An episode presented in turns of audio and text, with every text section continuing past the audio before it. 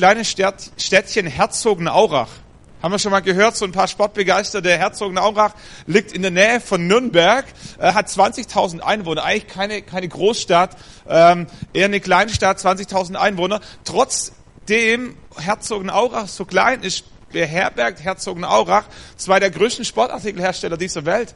Äh, Adidas und Puma haben beide ihren Hauptfirmensitz in Herzogenaurach und die Krux in der ganzen Geschichte ist, die Hauptsitze sind nur wenige hundert Meter voneinander entfernt. Ich dachte mir, was für ein komischer Zufall. Also es ist doch verrückt, wie viel gute oder wie viel großartige Sportartikelhersteller auf dieser Welt gibt's. Und jetzt sitzen zwei Stück in Deutschland und die zwei sitzen auch noch im gleichen Dorf äh, und auch nur ein paar hundert Meter voneinander entfernt. Und ich habe ein bisschen recherchiert und festgestellt, das ist gar kein Zufall, das ist Ironie der Geschichte. Ich weiß nicht, wer die Geschichte von Puma und von Adidas kennt. 1923 äh, haben die Gebrüder Dassler, Rudolf und Adolf Dassler, gemeinsam bei ihnen zu Hause äh, Söhne von einer äh, Wäscherin und von einem äh, Weber am Küchentisch beschlossen, die Schuhfabrik Gebrüder Dassler aufzumachen. Und das haben sie auch gemacht. Ähm, Rudolf war anscheinend so ein bisschen der Schönling, das war der Marketingchef und Adolf, ähm, Adi, ähm, das war der, der Tüftler und der Erfinder, der hat in der Waschküche die neuesten Sportmodelle äh, erfunden und gemeinsam waren sie ein Team und sie haben diese Schuhfabrik, die Brüder Dassler, nach vorne gebracht. Und am Anfang lief das Teil ganz gut, bis während dem Zweiten Weltkrieg es zum Riesenbruch innerhalb der Beziehung dieser zwei Brüder gekommen ist. Und äh, man weiß nicht mehr ganz genau, so da gibt es verschiedene Spekulationen und Gerüchte, was denn nun der Auslöser war. Das eine Gerücht sagt, äh, Rudolf hatte eine Affäre mit Käthe, der Frau von Adi, von Adolf Dassler. Andere äh, Gerüchte sagen, Adolf Dassler hat die Zeit während dem Zweiten Weltkrieg genutzt, wo er zu Hause sein durfte während sein, äh, sein Bruder im Krieg dienen musste, hat die Chance genutzt, seinen Bruder so ein bisschen aus der Firma rauszudrängen, seinen Einfluss zu mehren.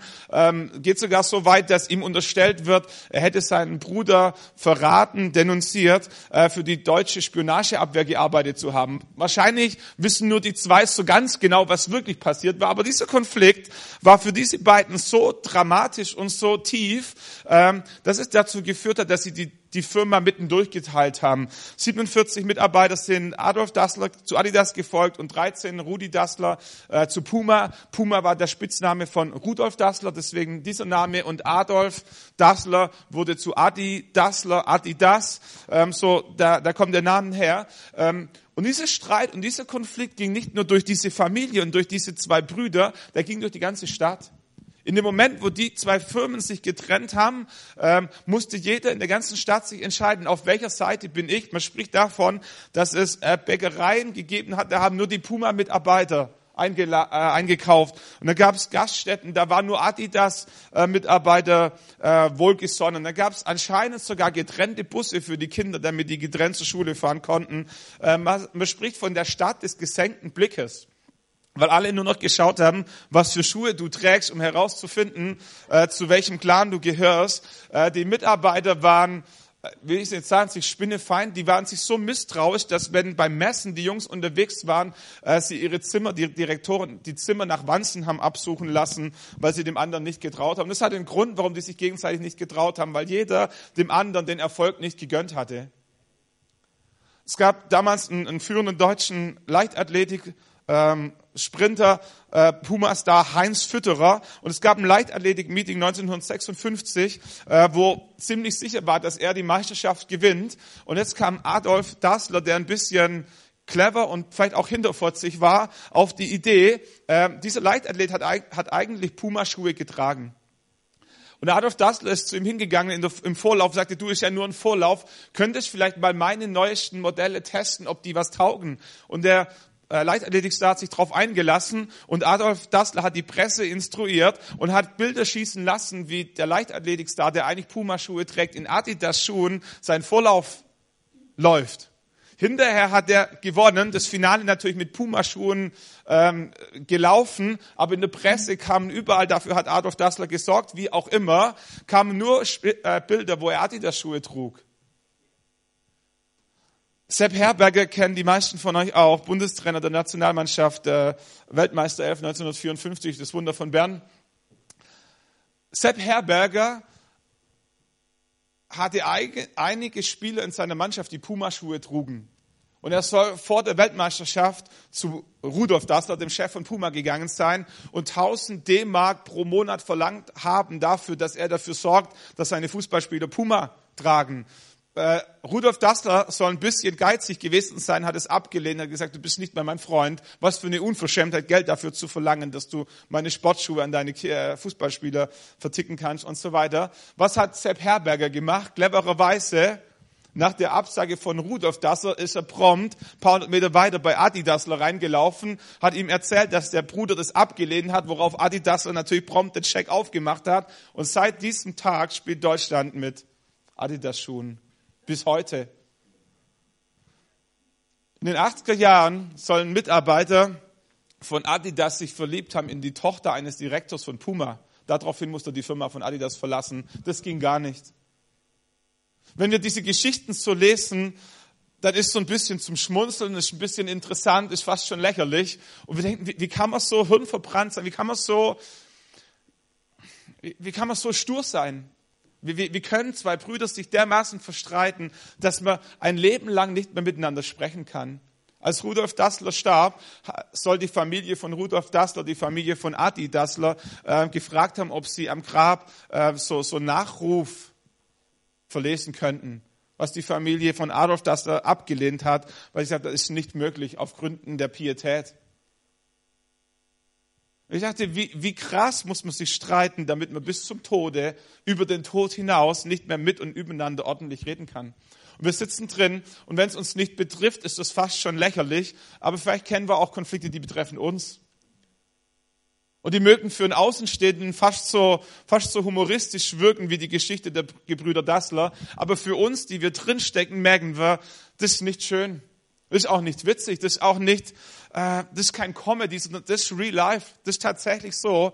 Und wir kriegen diese Konflikte und diese Beziehungen nicht geregelt. Und vielleicht kennst du auch diese Momente, wo nach Monaten und vielleicht nach Jahren des Konfliktes irgendwann in dir diese Sehnsucht keimt, dass doch endlich Frieden einkehrt. Dass man sich doch endlich wieder normal begegnen kann. Dass man sich doch an Weihnachten, jetzt in der Vorweihnachtszeit, denkt man ja auch ein bisschen immer über Familie nach, dass man wenigstens an Weihnachten gemeinsam mit den Enkelkindern zusammen feiern könnte, ohne dass die ganze Zeit, weißt du, ob ihr das kennt?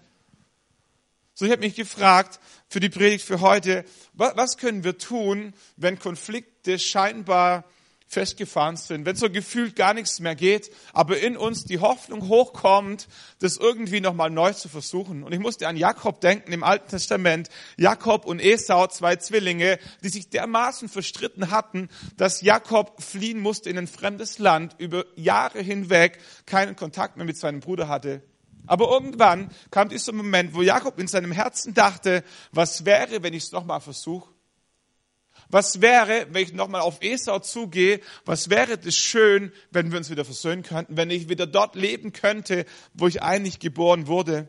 Jakob und Esau waren Zwillinge.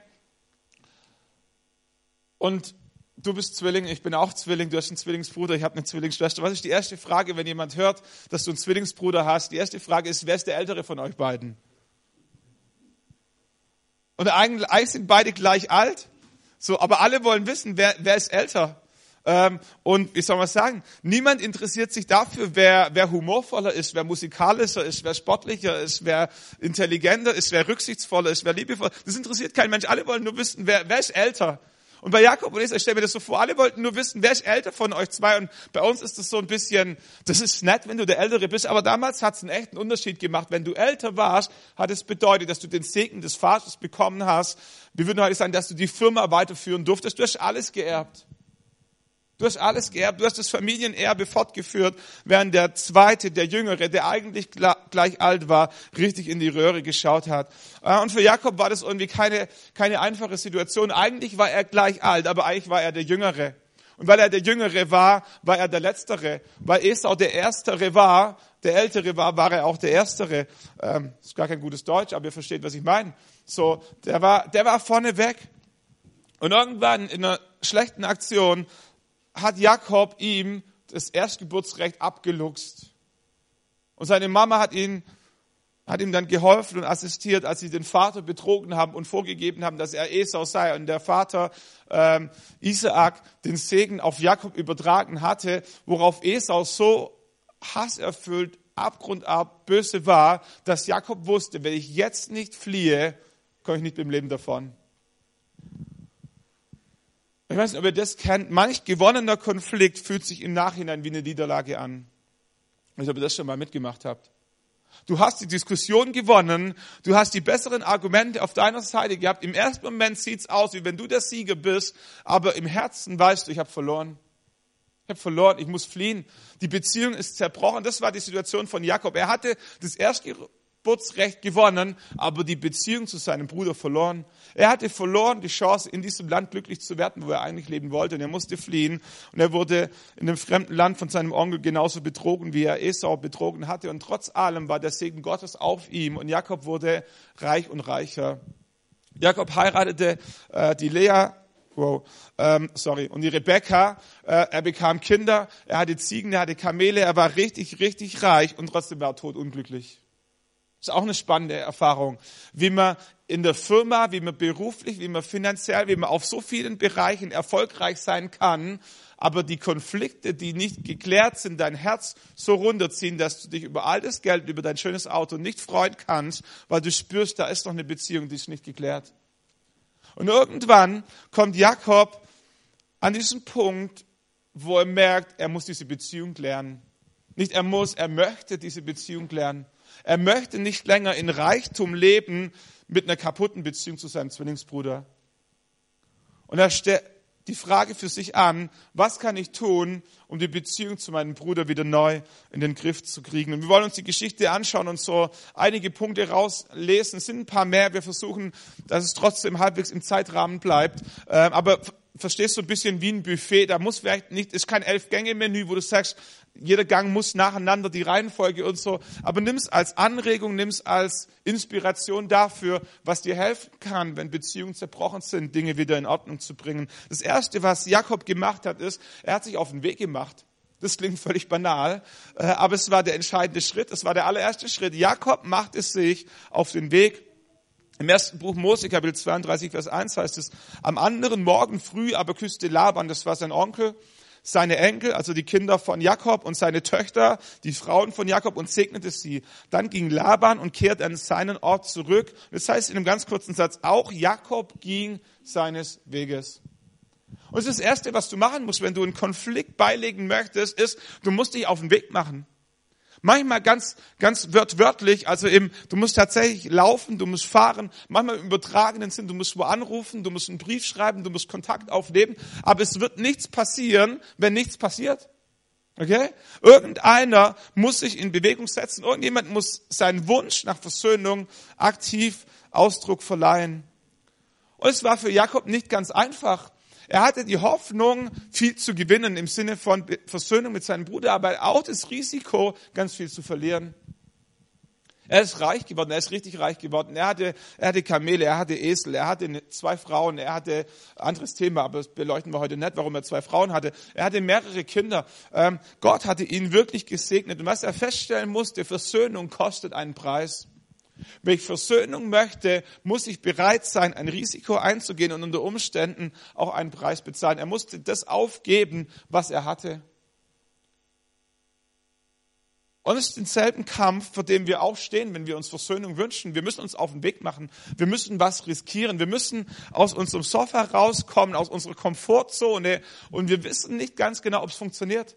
Wir gehen ein Risiko ein, aber wir sagen, ich mache mich auf den Weg. Und das Zweite, was Jakob gemacht hat, vielleicht auch ganz interessant. Jakob sendet einen Boten zu Esau.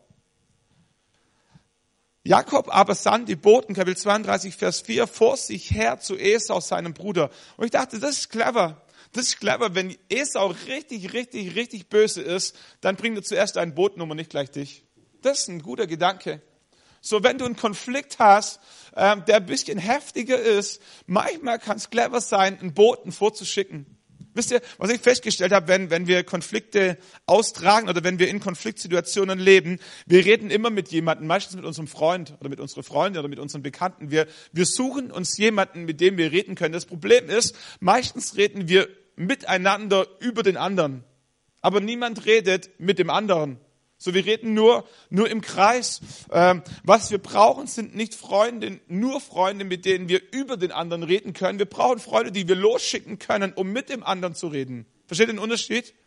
Und wenn du ein guter Freund bist, dann bleib nicht an dem Punkt stehen, dass der andere dir sein Leid klagt und wie schlimm der andere ist und wie böse der ist und wie sehr ihn das wehgetan hat und was ich alles wünschen würde. Das ist schön, wenn du zuhörst, aber irgendwann, wenn du ein wirklich guter Freund bist, muss die Frage kommen, du, habe ich ein Mandat von dir, zu dem anderen hinzugehen und ein Bote zu sein für dich?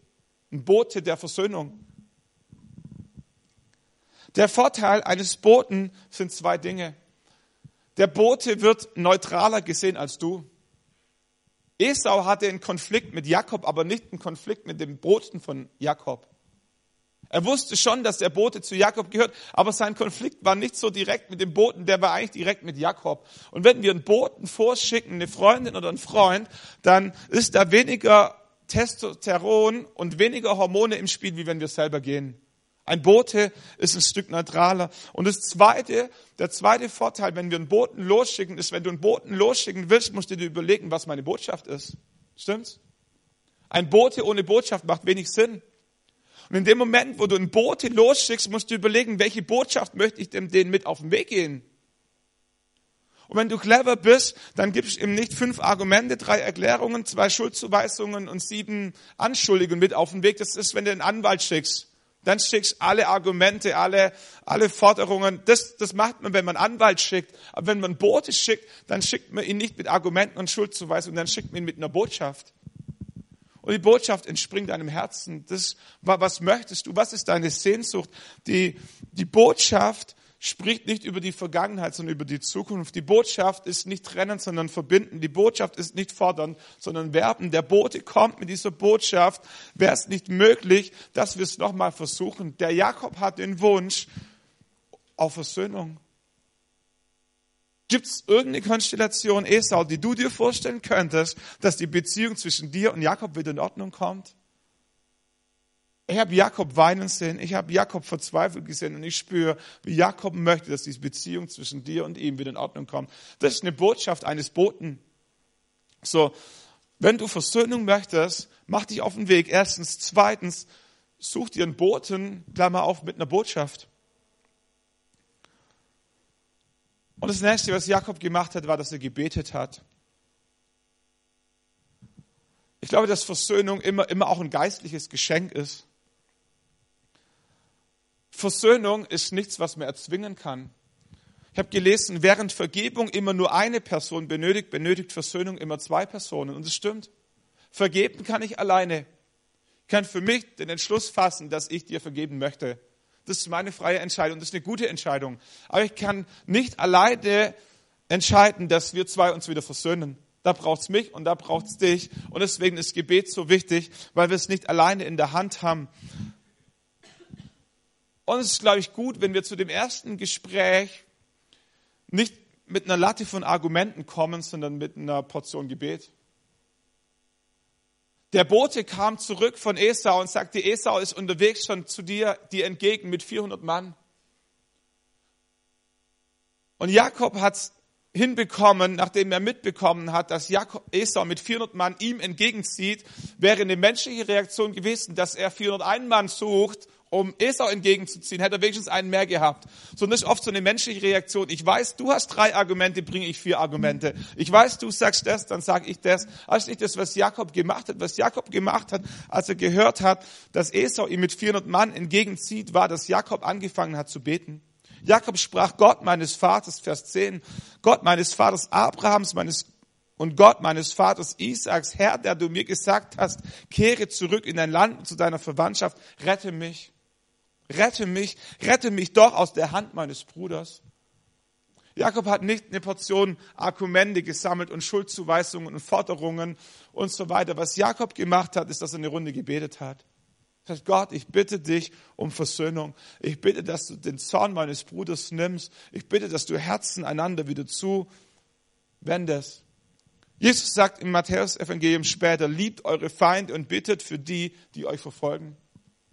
Jesus sagt nicht, such dir einen Anwalt. Jesus sagt nicht, such dir fünf Argumente. Jesus sagt, bete für deine Feinde. Und es ist wichtig, dass wir verstehen, ähm, wer unser Feind ist. Wenn wir Versöhnung wollen, dann ist der Feind der Feind und unser Freund ist unser Freund. Und wir beten gegen den Feind und wir beten für unseren Freund. Was wir nicht machen, ist, dass wir gegen denjenigen beten, mit dem wir uns eigentlich versöhnen wollen. Das ist manchmal das, was wir im Herzen uns wünschen. Herr, vernichte ihn. Strafe seine Familie. Lass ihn den Zorn Gottes spüren. Aber wisst ihr, der eigentliche Feind, der, der ist unsichtbar. Der eigentliche Feind, der Menschen auseinanderbringt, das ist Satan, das ist der Teufel, welchen Begriff auch immer du möchtest. Er hat Freude daran, dass Beziehungen zerbrechen, Ehen, Verwandtschaftsbeziehungen, Beziehungen zwischen Kindern und Eltern, all diese Geschichten. Gott ist ein Gott der Versöhnung. Und wenn wir, wenn wir Versöhnung suchen, dann darfst du eines wissen, dann ist Gott immer auf deiner Seite. Und deswegen macht es auch so Spaß, um Versöhnung zu beten, weil du weißt, dass Gott definitiv auf deiner Seite ist. Und wenn du dann betest, dann bete gegen den Feind, gegen den Teufel und bete für deinen Freund. Segne deine Feinde, segne deinen Freund mit Gutem. Und dann bete, dass Gott, Gott da reinkommt in diese Beziehung und das tut, was du nicht tun kannst. Das vierte, was Jakob gemacht hat, fand ich auch spannend. Kapitel 32, Vers 14. In der Nacht blieb Jakob dort und er nahm aber von dem, was in seinem Besitz gelangt war, ein Geschenk für Esau. Passt zu Weihnachten. Ein Geschenk für Esau, seinen Bruder. Und jetzt kommt's. 200 Ziegen und 20 Böcke, 200 Mutterschafe und 20 Witter, 30 säugende Kamele und ihre Füllen, 40 Kühe, 10 Stiere, 20 Eselinnen und 10 Eselhengste. Wenn das keine Versöhnung ermöglicht, was dann? Was für ein Bild. Da sammelt einer Schafe, Kamele, das ist wahrscheinlich wie wenn du heute Autos ankaufst. Autos und Segeljachten und Computer und all diese Geschichten und Stereoanlagen, all das, was, was an Statussymbol damals vorhanden war, packt Jakob zusammen. Warum? Und das ist so wichtig zu verstehen. Warum? Jakob sagte sich, ich will Esau mit den Geschenken freundlich stimmen. Ich will Esau mit den Geschenken freundlich stimmen. Wenn ich ihm dann persönlich gegenübertrete, wird er mich vielleicht friedlich empfangen. Wisst ihr, der Punkt ist, ähm, bei Konflikten, Vorurteile werden immer bestätigt. Wenn ich denke, dass du mich nicht magst, entdecke ich immer Situationen, die für mich so rüberkommen könnten, wie wenn du mich nicht magst.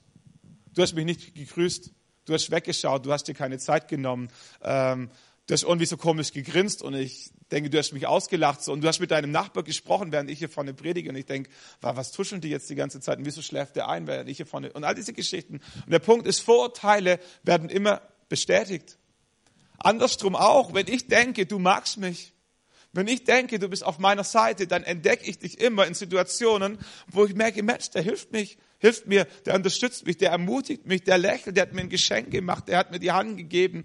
Und der Punkt ist, Vorurteile werden immer immer bestätigt. Wir haben, wir haben wie ein Filter auf und wir entdecken die anderen Personen immer in dem Licht, wie wir sie entdecken wollen, stimmt's? Und weil Jakob um dieses Prinzip wusste, hat er verstanden, ich muss irgendetwas machen, das mir hilft, den Filter in Esaus Kopf zu verändern. Er wusste, die letzte Begegnung, die Esau mit Jakob hatte, war, als Jakob ihn betrogen hatte, beziehungsweise den Vater, um ihn und ihn um das, den Segen und das Erbe gebracht hat. Das war das letzte Bild, das Esau von Jakob hatte. Jakob ist ein Betrüger. Jakob möchte mir alles wegnehmen, was mir wichtig ist. Jakob denkt nur an sich. Und Jakob hat verstanden, ich muss es schaffen, diesen Filter in Esaus Gedanken zu wechseln, in der Hinsicht, dass Jakob es gut mit ihm meint, dass Jakob, Jakob es ehrlich meint. Und er hat sich gefragt, was kann ich tun, um ehrlich den Filter in Jakob, in Esaus Denke zu wechseln. Und gesagt, lass ein Geschenk zusammenpacken, das Esau zeigt, dass ich es ernst meine. Heute verschenken wir keine, keine, keine Kamele mehr, heute verschenken wir vielleicht Rosen. Heute verschenken wir Merci, heute verschenken wir einen Brief, heute schenken wir eine Einladung zu einem Essen, was immer das sein kann. Aber wir alle wissen, was es sein könnte, um dem anderen zu zeigen, dass wir Versöhnung wollen. Ich glaube, es geht um Angemessenheit. Manchmal ist eine Rose besser wie 25 Roten, weil niemand möchte sich kaufen lassen. Niemand möchte sich bestechen lassen. Aber auch niemand möchte sich unter Wert verkaufen. So, such ein Geschenk, das angemessen ist, um anderen zu zeigen, dass du es ernst meinst. Und dann auch ein spannender Gedanke. Nachdem Jakob das Geschenk losgeschickt hat und wusste, jetzt kommt gleich, ich sag mal, die erste Begegnung, machte in der Nacht davor etwas Bemerkenswertes. Jakob blickte auf und schaute sich um in Kapitel 33, Vers 1. Und siehe, da kam Esau heran und mit ihm 400 Mann. Da verteilte er die Kinder auf Lea und Rachel und auf die beiden Mägde. Die Mägde und ihre Kinder stellte er an die Spitze. Lea und ihre Kinder dahinter, Rachel und Josef aber an den Schluss und er selbst ging ihnen voran. Ich fand es spannend zu entdecken, dass Jakob in diesem Konflikt nicht nur an sich dachte, sondern auch an die Menschen, die ihm wichtig waren. Jakob überlegte sich, wie er die Menschen schützen konnte, die ihm wichtig waren. Und die Strategie, die er hatte, war, dass er vorne wegging und dann kamen so die, die ganzen Frauen und Nebenfrauen und dann hinten seine geliebteste Frau und so. Aber nimm nur diesen einen Gedanken mit. Schütze die Menschen, die dir am wichtigsten sind. Habe festgestellt oder stelle immer wieder fest, wenn Menschen in Konflikte hineingeraten, gibt es menschlich die Tendenz, möglichst viele andere in diesen Konflikt mit reinzuziehen. Stimmt's? Warum? Warum ziehen wir andere Menschen, die mit dem Konflikt nichts zu tun haben, in den Konflikt mit rein? Zwei Gründe. Wir suchen Verbündete und wir versuchen, die Zahl der Opfer zu erhöhen, falls wir verlieren. Das, das ist perfide. Das ist fast schon krank. Aber ist das, was wir tatsächlich machen? Wenn wir in Konfliktsituationen reingeraten, dann suchen wir Verbündete. Wir suchen Menschen, die, die auf unserer Seite kämpfen. Und der Grund, warum wir es tun, ist, weil wir Menschen wollen, die, die mit uns kämpfen. Und das andere ist, wenn wir verlieren, dann wollen wir, dass der Schaden möglichst hoch ist, um dem anderen, um allen anderen zu zeigen, dass wir die Opfer sind und der andere abgrundart böse ist. Stimmt's? Wir ziehen unsere Enkel mit rein. Wir ziehen die Gemeinde mit rein, wir ziehen unsere Nachbarn mit rein, wir ziehen Menschen mit rein, die mit dem Konflikt nichts zu tun haben, weil wir wollen, dass wenn wir verlieren, möglichst viele Menschen mit uns leiden, damit wir zeigen können, dass wir die großen Opfer sind. Und Jakob geht einen anderen Weg. Jakob weiß, es kann zum Konflikt kommen. Und er fragt sich, was kann ich tun, um die Menschen, die mir wichtig sind, bestmöglich zu schützen? Vielleicht eine wichtige Frage, wenn du im Konflikt drin bist, auch auf dem Weg der Versöhnung. Was kannst du tun, um die Menschen, die dir wichtig sind, bestmöglich zu schützen? Wie kann ich meine Kinder aus dem Konflikt raushalten? Wie kann ich meine Frau aus dem Konflikt raushalten? Spannendes Thema. Ich glaube, da gibt es keine abschließende Lösung. Aber ich glaube, dass, dass Frauen darunter leiden. Also ich spreche jetzt mal aus der Sicht eines Mannes ihr Frauen müsstet aus eurer Sicht sprechen, so. Ich glaube, dass Frauen darunter leiden, wenn sie spüren, dass ihr Ehepartner in einem Konflikt drinsteckt, aber wir Männer nicht drüber sprechen. Und sie spüren, wie wir kämpfen, sie spüren, wie wir am Leiden sind, aber sie können es nicht abspüren, worum es geht. Und sie leiden mit, weil sie das Gefühl haben, wir vertrauen ihnen nicht. Das ist die eine Seite. Und deswegen ist es gut, in manche Konflikte deine Frau mit reinzunehmen, damit sie weiß, was dich beschäftigt und damit sie weiß, hat nichts mit ihr zu tun, als damit sie weiß, du vertraust und all diese Sachen. Das ist cool. Und manchmal ist es aber auch gut, nicht alles mit deiner Frau zu teilen, im Sinne von nicht überall deine Frau mit reinzuziehen, weil mit manchmal hat sie einfach nichts zu tun. Und in manchen Konflikt müssen wir unsere Frauen schützen, indem wir es ohne sie ausboxen. Äh, damit sie keinen Schaden leiden. Spannende Frage, das auszuloten immer wieder neu. Aber denk mal drüber nach, über dieses Prinzip, die Menschen zu schützen, die dir wichtig sind. Sechste Geschichte. Auf der Bibelschule habe ich gelernt, man sollte nie mehr wie drei Hauptpunkte haben. Ich habe elf. Äh, alles falsch, was man nur falsch machen kann. Aber deswegen habe ich mir auch eine gute Gemeinde rausgesucht, äh, die in der Lage ist, elf Punkte mitzugehen. Die restlichen werden ein bisschen kürzer. So, und du pickst einfach den raus, du sagst, ey, den Gedanken fand ich gut. Die anderen fünf fand ich nicht so prickelnd, aber der eine, der war gut und den setze ich um, hast du mehr gewonnen, wie wenn du dir alle elf merkst und keinen umsetzt, okay? Ähm, begegnet dem anderen respektvoll. Jakob selbst, Vers 3, Kapitel 33, Jakob selbst ging vor ihnen her und warf sich siebenmal zur Erde nieder, bis er seinem Bruder begegnete. Siebenmal. Sieben ist eine spezielle Zahl, sind im Neuen Testament. Petrus sagt, wie oft soll ich meinem Feind vergeben? Siebenmal. Jesus sagt, nein, 70 mal, siebenmal. So sieben ist eine spezielle Zahl. Mein einfach viel. So, das ist die Fülle. So, Jakob wirft sich immer und immer und immer wieder auf den Boden nieder, bevor er seinem Bruder Esau begegnet, als Zeichen dessen, dass, dass er es wirklich ernst meint, dass er ihn respektvoll behandeln möchte. Und ich glaube, es gibt in unserem Kontext andere Möglichkeiten, Respekt zum Ausdruck zu bringen, als sich auf den Boden niederzuwerfen. Äh, aber wir, wir, wir können das festmachen, manchmal als ganz kleinen und banalen Dingen, in Konfliktgesprächen, in Versöhnungsgesprächen ist es nicht immer einfach, ähm, wie soll ich sagen, den anderen ausreden zu lassen. Es ist eine, eine, eine, Form von Respekt, den anderen ausreden zu lassen. Eine Form von Respekt, die angemessene Lautstärke zu wahren. Das ist eine Form von Respekt, einen freundlichen Ton ähm, einzunehmen, eine, eine gute Körperhaltung zum Ausdruck zu bringen, ausreichend Zeit mitzubringen. All diese Dinge. Es gibt verschiedene Formen von Respekt, die wir kennen, die wir anwenden können. Der Punkt an der Stelle ist die Frage, die wir uns stellen müssen, wenn wir in so ein Gespräch reingehen. Was wollen wir gewinnen, die Diskussion oder den Menschen? Wo ich das verstanden habe für mich, das hat mir so geholfen. Für mich die Frage zu klären, bevor ich in diese Gespräche reingehe, was möchte ich gewinnen, die Diskussion oder den Menschen? Und ich habe festgestellt, es gibt manche Gespräche, da kannst du nicht beides gewinnen. Du kannst nicht die Diskussion gewinnen und gleichzeitig den Menschen. Du wirst immer eines verlieren. Das ist eine harte Entscheidung und es hat auch was mit Stolz und mit Demut zu tun. Aber manchmal ist es besser, die Diskussion zu verlieren und den Menschen zu gewinnen, vor allem wenn man Versöhnung möchte. Als Jakob sich niederwirft, siebenmal vor seinem Bruder, bringt er zum Ausdruck, ich möchte keine Diskussion gewinnen, ich möchte auch keinen Kampf gewinnen. Es geht mir nicht um Gewinnen oder um Verlieren. Was ich möchte, ist dein Herz gewinnen. Versteht ihr? Und es ist eine andere Atmosphäre, wenn du in ein Gespräch reingehst, wenn du sagst, ich möchte hier nichts gewinnen, ich brauche keine Argumente mitbringen. Ich möchte die, die Person gewinnen. Du wirst anders treten, du wirst dich anders verhalten, du wirst andere Dinge auf den Tisch bringen. So ist es so wichtig zu verstehen, ähm, was wollen wir gewinnen. Und dann passiert das Wunder. Die beiden Männer laufen sich entgegen. Esau aber lief Jakob entgegen und umarmte ihn, fiel ihm um den Hals und küsste ihn und sie weinten. Kapitel 33, Vers 4. Was wir auch aushalten müssen, Versöhnung geschehen zu lassen. Es gibt Momente in dem Prozess von Versöhnung, da sind wir einfach nur passiv. Aber wir sind oft so gerne aktiv. Wir denken, wir müssen doch was machen, wir müssen was produzieren. Es gibt Momente in Versöhnung, die kannst du einfach nur geschehen lassen oder ihnen im Weg stehen. Und manchmal ist wichtig, dass wir der Versöhnung, die wir wollen, nicht im Weg stehen, sondern auch dem anderen die Chance geben, auf uns zuzugehen. Esau lief Jakob entgegen, nicht Jakob Esau. Esau lief Jakob entgegen. Gott hatte etwas im Herzen von Jakob gemacht und wir wissen es nicht, waren es die Gebete, waren es die Geschenke, war es die Demut, das Niederwerfen, war es der Bote, was hat den Auslöser gemacht, aber irgendwas brachte Esau an den Punkt, dass auch er Versöhnung mit Jakob wollte. Und in dieser Szene macht Jakob gar nichts, außer dass er Versöhnung über sich ergehen lässt.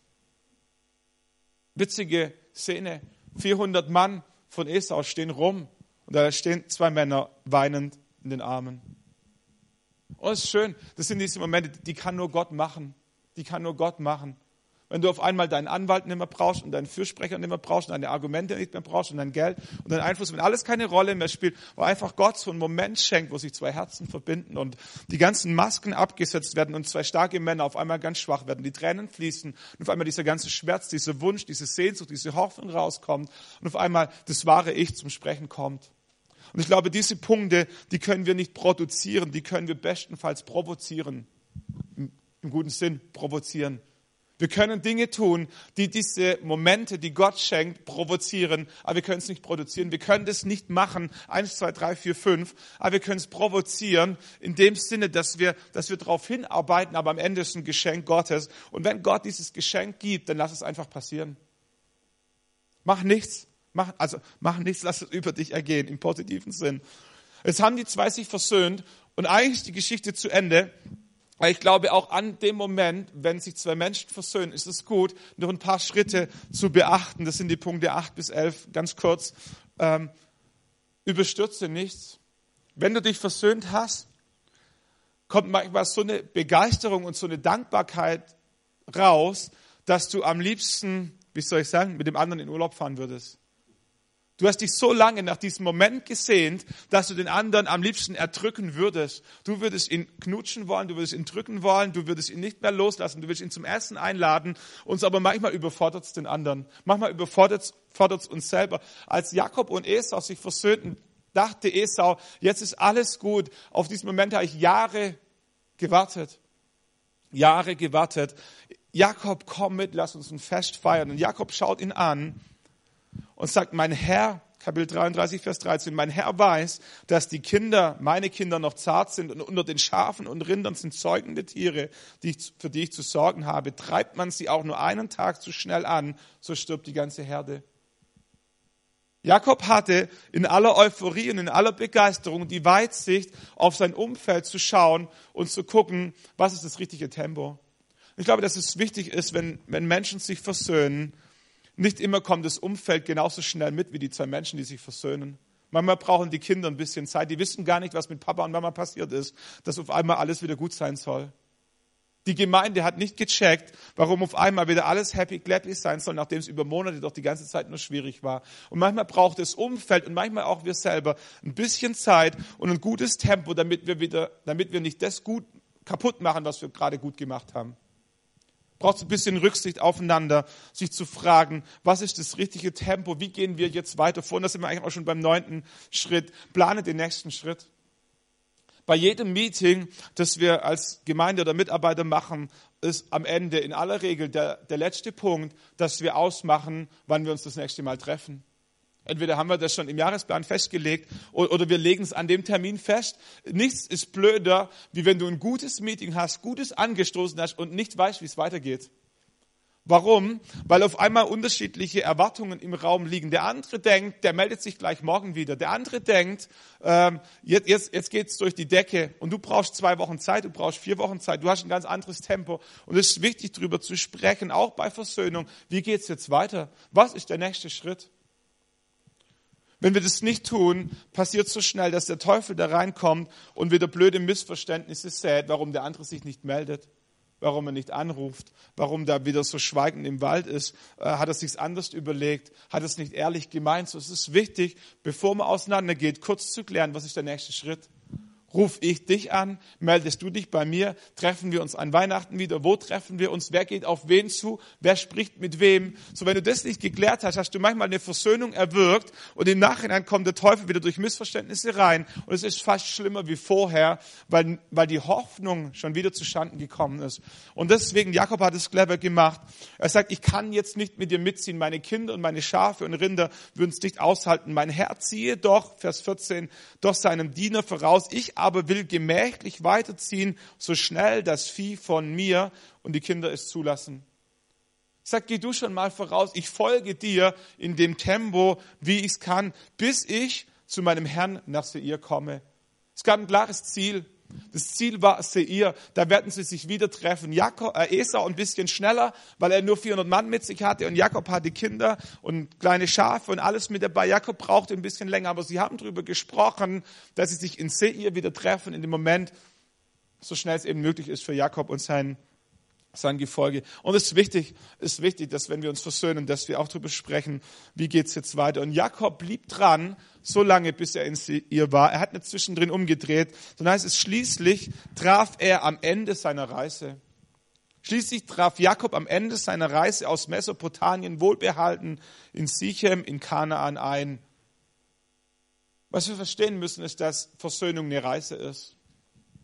Wir denken so oft, dass Versöhnung ein Moment ist. Wir denken, Versöhnung fällt vom Himmel, jetzt und hier, und dann ist es da und dann ist alles wieder gut. Aber was ich feststelle in der, in der Lebenspraxis ist Versöhnung meistens eine Reise. Die beginnt wo? Die beginnt manchmal auch ganz unscheinbar. Da macht sich jemand auf den Weg Innerlich. Das merkt noch gar niemand um ihn herum, aber jemand macht sich innerlich auf den Weg. Jemand schickt eine Botschaft, jemand schickt einen Bote, da fängt jemand an zu beten, da fängt jemand an, Geschenke zu machen, um den Filter zu wechseln. Da gibt es den Moment der Versöhnung, da gibt es einen Weg danach. Versöhnung ist immer eine Reise. Und manchmal braucht es mehr Zeit und manchmal braucht es weniger Zeit. Und es ist wichtig, dass wir dranbleiben in dieser Reise, dass wir nicht zwischendrin umkehren, sondern dass wir bis zum Ziel durchhalten. Ich glaube, Versöhnung braucht Zeit, Versöhnung braucht Ausdauer, Versöhnung braucht ganz viel Mut, ganz viel Überwinden, ganz viel Liebe. Aber ich glaube auch, dass Versöhnung möglich ist. Ich glaube, dass Versöhnung schön ist und ich glaube, dass Versöhnung immer wert ist. Wenn zwei Menschen sich versöhnen, war es alle Anstrengungen wert. Gott ist ein Gott der Versöhnung. Gott hat seinen Sohn gesandt, um dich und mich mit ihm zu versöhnen. Es war auch eine Reise. Es war nicht ein Moment. Es war eine Reise, wo Jesus sich auf den Weg gemacht hat, wo wir uns auf den Weg machen und wo wir uns im Himmel wiedersehen werden. Das ist nicht ein Moment, sondern es ist eine Reise. Und in all dem, nachdem Jakob angekommen ist, hat er eines nicht vergessen, Gott zu danken. Gott zu danken. In 1. Mose Kapitel 33, Vers 19. Jakob kaufte das Grundstück, auf dem er sein Zelt aufgeschlagen hatte, von den Söhnen Chamois, des Vaters des von Sichem für 100 Kesita. Und jetzt kommt's. Und er errichtete dort einen Altar und nannte ihn El, Gott Israels. In all dem hat Jakob verstanden, dass Versöhnung nichts ist, was Menschen möglich machen können. Versöhnung ist immer ein Geschenk Gottes. Und es ist schade, es ist schade, wenn Gott Versöhnung schenkt und wir am Ende es verpassen, Gott Danke zu sagen. Nachdem wir am Anfang so lange gebetet haben, dass Gott auch endlich die Herzen bewegt. Und am Ende, wo Gott die Herzen bewegt hat, vergessen wir Gott Danke zu sagen. Ich glaube, Gott braucht keinen Riesenaltar, Gott braucht keine Riesenopfer, aber so, so ein kleines Dankeschön, so ein kleines Dankgebet ist immer angemessen. Paula kommt nochmal nach vorne und wir wollen einfach nochmal beten. Ich weiß nicht, wo du an dem Punkt stehst. Ob du sagst, Weihnachten steht vor der Türe, meine Familie kommt und ich weiß, das wird richtig, richtig schön. Oder ob du Menschen in Sinn hast, die du gerne an deinem Weihnachtsfest beteiligt hättest, aber wo es schwierig ist. Eine Tochter oder ein Enkelkind. Irgendeine Beziehung aus dieser Gemeinde, die vor Jahren zerbrochen ist. Wo auch in deinem Herzen was, was kaputt gegangen ist und was jetzt an Weihnachten wieder hochkommt, wo du merkst, Mensch, was war das schön, als wir gemeinsam Gott feiern konnten. Menschen, mit denen du eine Wegstrecke zusammen gegangen bist, Höhen und Tiefen erlebt hast und irgendwann gab es so ein Missverständnis. Irgendwann kam dieser Moment, wo, wo alles zerbrochen ist. Und du merkst, über Jahre der Trauer und Jahre des Schmerzens kommt neu diese Hoffnung hoch, diese Sehnsucht. Was wäre, wenn? Was wäre, wenn Gott ein Wunder schenkt? Was wäre, wenn Gott Herzen miteinander verbindet? Wenn es dein Wunsch ist, dann, dann lade ich einfach ein, zu beten, zu Gott zu, zu sprechen, sagen Gott, du siehst diese Person, er möchte sie segnen, möchte ihr ein gutes Jahr schenken, wünschen, ein gutes Weihnachtsfest, möchte, möchte deinen Frieden und deine Gunst über ihrem Leben aussprechen, über ihr Leben ausbeten. Erstens, du siehst diese Beziehung, die zerbrochen ist, und wir beten, dass du hineinkommst das Erste, was wir tun wollen, ist das, was wir, was wir in eigener Hand haben. Wir wollen vergeben, wir wollen Vergebung aussprechen, auch wenn wir es nicht fühlen, aber als, als bewusste Entscheidung, weil wir wissen, weil wir glauben, dass es ein erster Schritt ist, Vergebung auszusprechen. Jesus, und wir beten in dem zweiten Schritt, dass die Gefühle nachziehen. Und als drittes beten wir, dass du Versöhnung möglich machst, auch im Herzen der anderen Person, wo wir keinen Einfluss haben, wo wir es nicht ändern können ist und wir beten, dass du, dass du jetzt zu uns sprichst und dass du offenbarst, was wir tun können, um an Versöhnung zu arbeiten. Ist, wenn es einen Punkt gibt aus dieser Predigt, den wir tun können, den wir beitragen können, dass Versöhnung möglich wird, dann zeig ihn uns.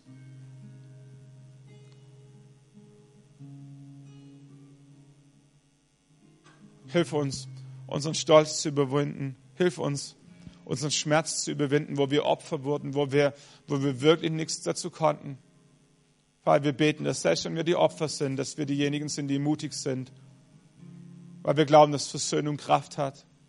Dass überall dort, wo Versöhnung geschieht, der Himmel gewinnt. Ist, wir wollen, dass du gewinnst. Wir wollen, dass, wir wollen, dass du zum Zuge kommst in unserem Leben. Ist, wir beten, dass Weihnachten echt ein Fest des Friedens ist, ein Fest der Freude, ein Fest von Familie.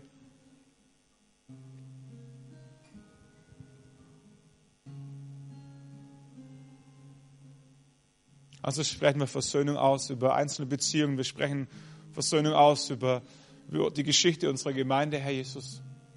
Über alle Konflikte, über alle Missverständnisse hinweg, Jesus, beten wir, dass dieser Geist der Versöhnung, dieser Geist der Liebe prägend ist für uns als Gemeinde, Herr. Vater, wir beten, dass du all das, all das aufbrichst, dass du all das heilst, dass du Neues schenkst, Herr Jesus. Wir beten, dass du Wunder tust, wo menschlich gesehen Dinge verfahren sind. Jesus, wir beten, dass du in unserem Herzen anfängst. Wir wollen Menschen danken, die in diese Gemeinde investiert haben. Wir wollen Menschen Danke sagen, die in unser Leben investiert haben. Wir wollen vergeben, wo wir uns im Stich gelassen gefühlt haben.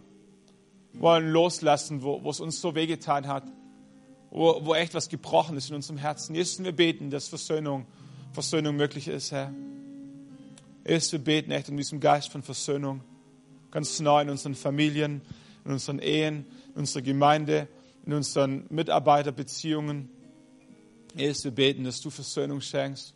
Versöhnung mit unserer Geschichte. Jesus, wir danken dir für Jakob.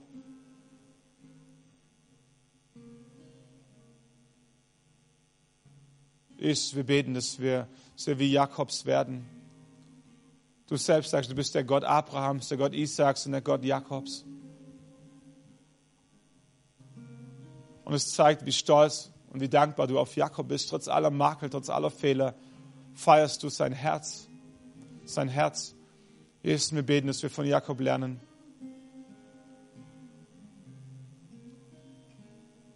Und wir beten, dass du Bollwerke zerbrichst, dass du Mauern, die der Teufel ein, aufgebaut hast, zerbrichst. Und wir beten, dass auch die Mauern, die wir selber aufgebaut haben, zerbrechen. Mauern, die wir für unseren eigenen Schutz aufgebaut haben. Aber die uns inzwischen nicht mehr schützen, sondern die uns selber gefangen nehmen. Jesus, wir beten, dass diese Mauern einfallen. Wir bauen diese Mauern ab, Stück für Stück von innen. Ich glaube, dass es Mauern gibt im Leben von einzelnen Menschen, die hast du selber aufgebaut und die kannst auch nur du selber wieder abbauen. Gott wird diese Mauer nicht von außen einreißen. Es ist deine Mauer, die du dir aufgebaut hast. Im Umgang mit Gemeinde, im Umgang mit Pastoren, im Umgang mit Leitung und Autorität, im Umgang mit anderen Menschen. Und niemand, niemand wird von außen diese Mauer einreißen können für dich. Es ist deine Mauer. Und diese Mauer ist, wenn du ehrlich bist, nicht Schutz, sondern Einengung für dich selber. Und es braucht Mut, diese Mauer wieder abzubauen. Aber Gott lädt dich ein, diese Mauer abzubauen in deinem eigenen Leben. Und du wirst staunen, wie viele Menschen außen um diese Mauer rumstehen und darauf warten und gewartet haben, dass du diese Mauer abbaust. Die dich anstrahlen und sich freuen, weil sie dir schon entgegengelaufen sind, weil Gott auch zu ihnen gesprochen hat. Jesus, wir beten, dass du uns Mut schenkst, dir zu vertrauen, dass wenn wir die Maske und die Waffenrüstung ablegen, dass wir, dass wir nicht überfallen werden, sondern umarmt.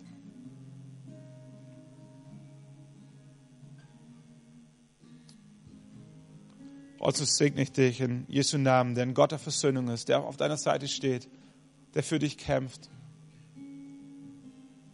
und der Versöhnung für dich und für mich möglich machen möchte, immer wieder neu. Amen.